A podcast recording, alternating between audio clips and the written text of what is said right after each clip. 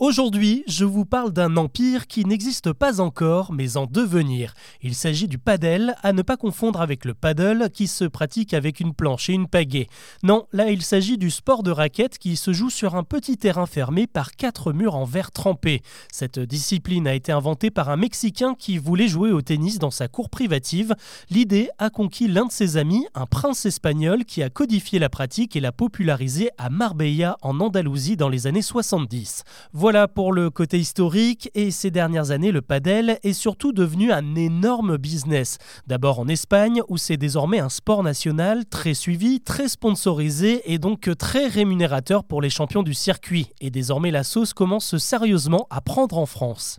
Il y a d'abord le monde des amateurs. Selon le site spécialisé Padel Magazine, on compte 500 000 pratiquants dans l'Hexagone, dont 113 000 licenciés à la Fédération française de tennis. Ça veut dire que 4 joueurs sur 5 ne se rendent pas forcément dans des structures de la Fédé, et ça, c'est très bon pour les affaires. Les terrains de padel poussent comme des champignons, en particulier dans les complexes privés qui proposent déjà du sport de raquette ou du foot en salle.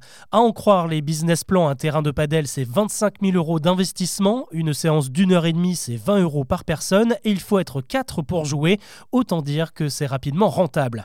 L'autre avantage du padel, c'est que c'est un sport accessible. On peut y jouer avec un niveau débutant et il y a une belle marge de progression. Ça veut dire que Valérie de la Conta peut très bien mettre une raclée au petit nouveau de la boîte. D'ailleurs, de nombreuses entreprises choisissent le padel pour faire du team building et on voit de plus en plus de décideurs, des patrons venir taper la balle.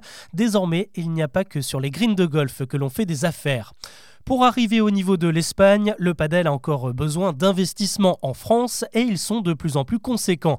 Zinedine Zidane est un fan de ce sport à tel point qu'il s'est associé à Adidas pour ouvrir son propre club, le Z5 Padel, avec des terrains à Aix-en-Provence et Istres dans les Bouches-du-Rhône.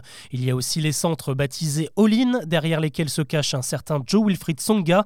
Enfin, on peut aussi citer l'agence TNT qui s'est montée en 2020 pour détecter et accompagner les futures stars du padel français TNT, c'est tout simplement les initiales de Tony Parker et Teddy Riner qui se sont associés dans ce business décidément plein d'avenir.